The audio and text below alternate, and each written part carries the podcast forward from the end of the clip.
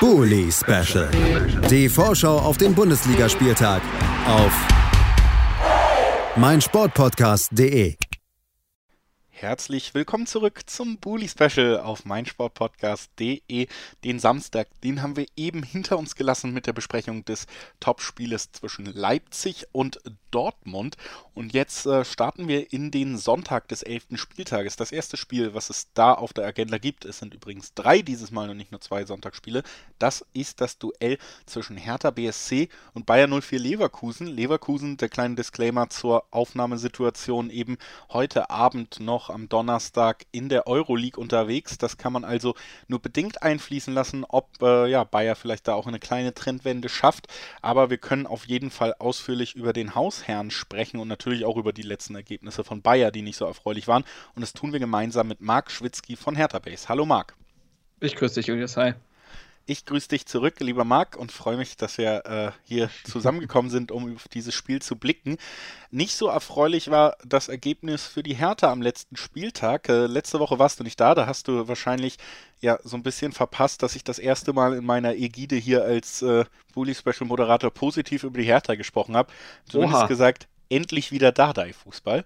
Muss jeder selber für sich einschätzen, ob das das ist, was, äh, was wirklich erfreulich ist. Aber es hat ja wieder ganz gut geklappt. Dann äh, Teamleistung stimmt mehr. Man hat äh, drei Punkte gegen Gladbach geholt. Man hat drei Punkte mhm. gegen Frankfurt geholt. In Frankfurt sicherlich kein einfaches Pflaster, auch wenn die in dieser Saison nicht so wahnsinnig stark unterwegs sind.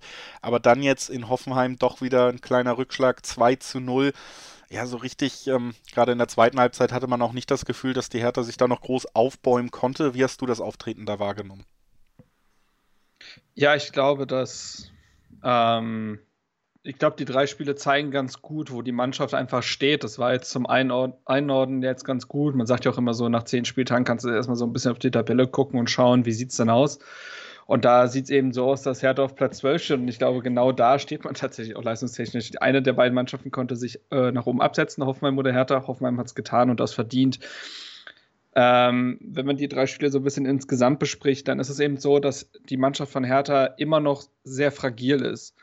Und das bedeutet, dass man gegen Frankfurt und Gladbach jeweils in der ersten Hälfte in Führung gehen konnte. Ich glaube, einmal in der siebten Minute bereits. Ähm, das war gegen Frankfurt und dann in so Richtung 40. gegen Gladbach.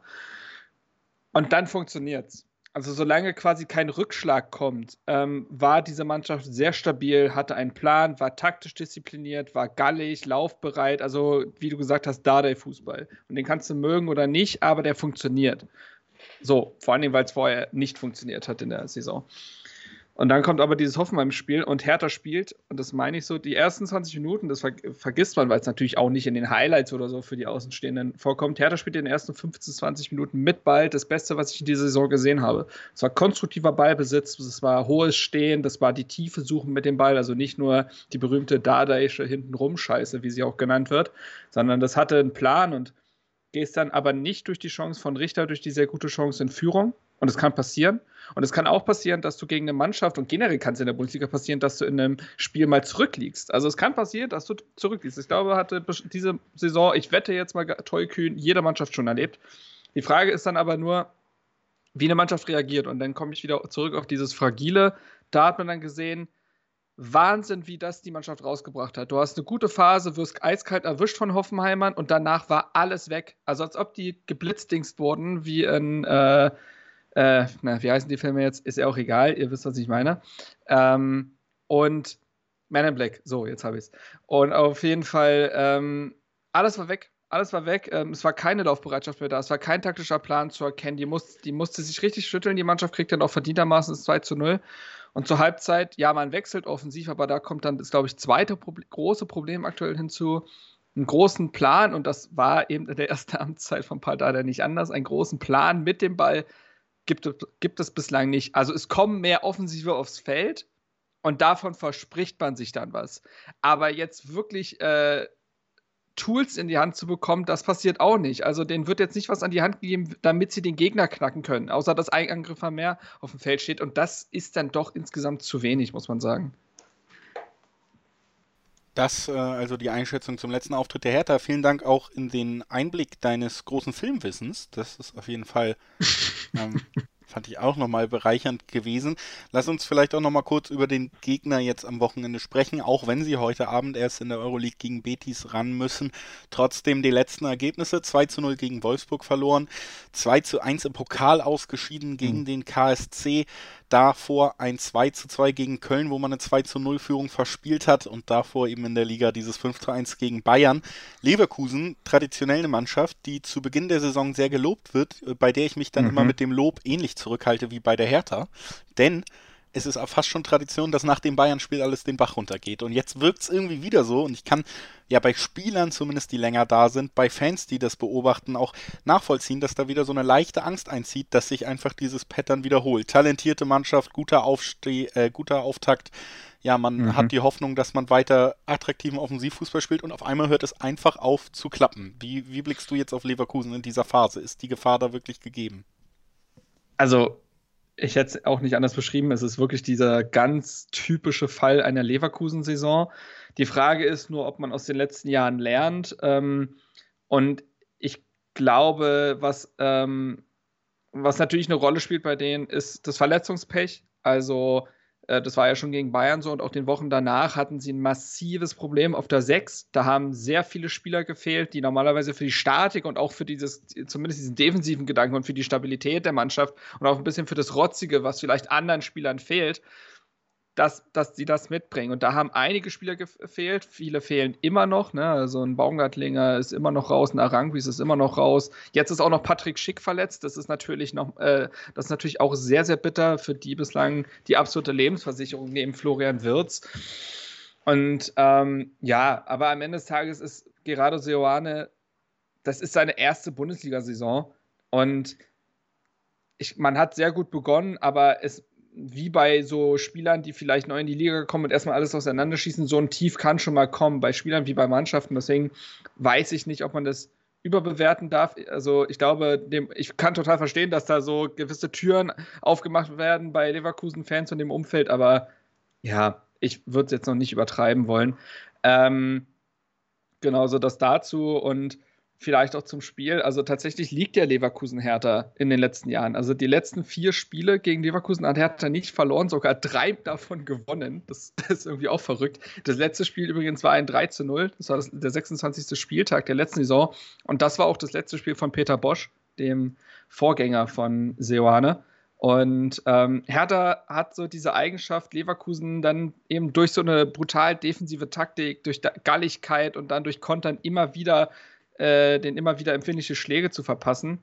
Und ich kann mir gut vorstellen, dass Dardai das Spiel gegen Hoffenheim genutzt hat, um die Woche sehr, sehr, sehr viel Videostudie zu machen, zu schauen, Leute, warum sind wir denn so auseinandergefallen und was müssen wir besser machen? Gesundheit. Ähm, und äh, das wird man wahrscheinlich gegen Leverkusen schon wieder besser machen. Entschuldigung, erstmal äh, kurz zur Erklärung. Ich hab, musste gerade niesen, niesen, aber habe natürlich meine Spur aus. Das heißt, ihr habt es nicht gehört, aber deswegen hat Marc Gesundheit gesagt. Zur so. vollständigen Erklärung. Ähm, dessen, was hier gerade passiert ist. Ansonsten. Ich habe ja, kein Tourette. Noch ähm, nicht bin ich äh, tatsächlich gespannt, wie dieses Spiel ablaufen wird. Mein, mein Gefühl ist schon auch, dass es für, für Leverkusen sehr eng wird. Aber vielleicht an dich nochmal die Frage, mhm. herrscht da vielleicht trotzdem auch so ein bisschen die Angst vor, dass es bei der Hertha schnell äh, dann doch in so ein Spiel wie gegen Leipzig oder so kippen könnte? Ich würde gerne behaupten, dass die Mannschaft seitdem äh, gereift ist, aber ich kann es dir nicht genau sagen. Also ähm, Schwierig zu, schwierig zu sagen. Das kommt auch sehr auf die Tagesform von Leverkusen an. Also, wenn beide in Normalform sind, dann äh, gewinnt Leverkusen gegen Hertha. Das ist, dafür brauchst du kein Prophet sein. Wenn Hertha sehr, sehr schlecht drauf ist und Leverkusen sehr, sehr gut drauf ist, äh, sehr, sehr gut drauf ist, kann es immer noch deutlich werden. Aber die Mannschaft ist es jetzt eigentlich eben nach diesen Auftritten wie Bayern und Leipzig den Fans und auch allen äh, anderen schuldig, dann eben nicht so auseinanderzufallen und ein Gesicht zu wahren, weil das ist ja so das Ding.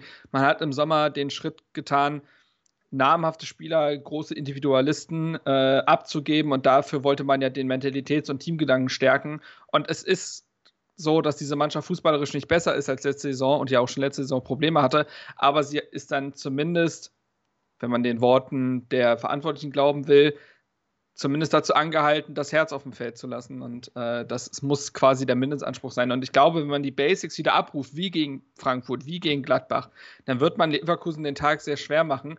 Äh, ist die Frage, ob Leverkusen auch was aus dem Hoffenheim-Spiel mitnimmt, was Hertha nämlich sehr schwer getan hat in den letzten, äh, beim letzten Ligaspiel, war, dass sie so auseinandergezogen wurden. Also Dade lässt ja mit einem sehr engen Block spielen. Was daraus folgt, ist, dass man in der Mitte nicht überspielt werden kann. Und es wird sehr, sehr genau auf Abstände geachtet zwischen Mitspielern und Ketten.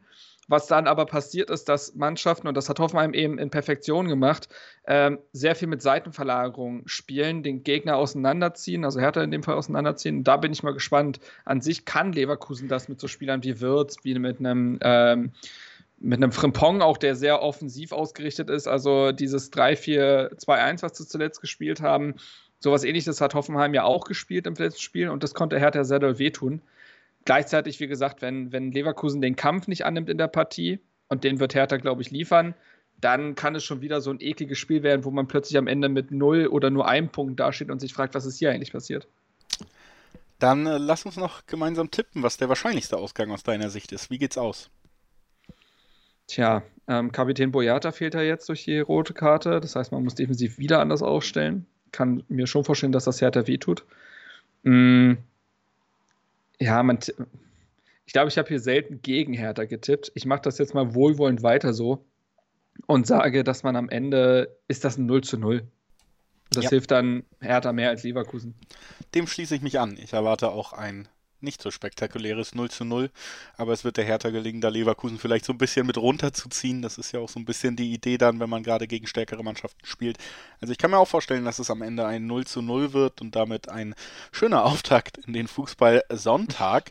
Äh, wenn mir da dann äh, so ein bisschen kalt ist am Sonntag, ich habe mir einen schönen Kakao gemacht, mich unter die Kuscheldecke gelegt, kann ich dich da bei Twitch verfolgen, was das Spiel angeht? also erstmal finde ich den, dieses Bild äh, sehr schön in meinem Kopf. Ähm, und das andere ist, äh, ja, es wird sehr wahrscheinlich wieder eine Vor- und Nachbesprechung der Spiele auf Twitch geben. Sehr schön, dass du mir die Möglichkeit gibst, Cross-Promo zu machen. Ähm, genau, also auf Twitch könnt ihr vorbeischauen, findet ihr eigentlich alles. Äh, wenn ihr meinen Namen Twitch eingebt, müsstet ihr das eigentlich schon finden. Oder ihr guckt auf meinem Twitter-Profil vorbei.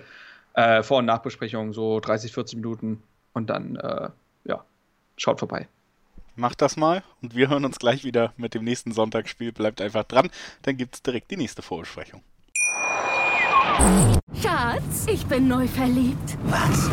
Da drüben. Das ist er. Aber das ist ein Auto. Ja, eben. Mit ihm habe ich alles richtig gemacht. Wunschauto einfach kaufen, verkaufen oder leasen. Bei Autoscout24. Alles richtig gemacht.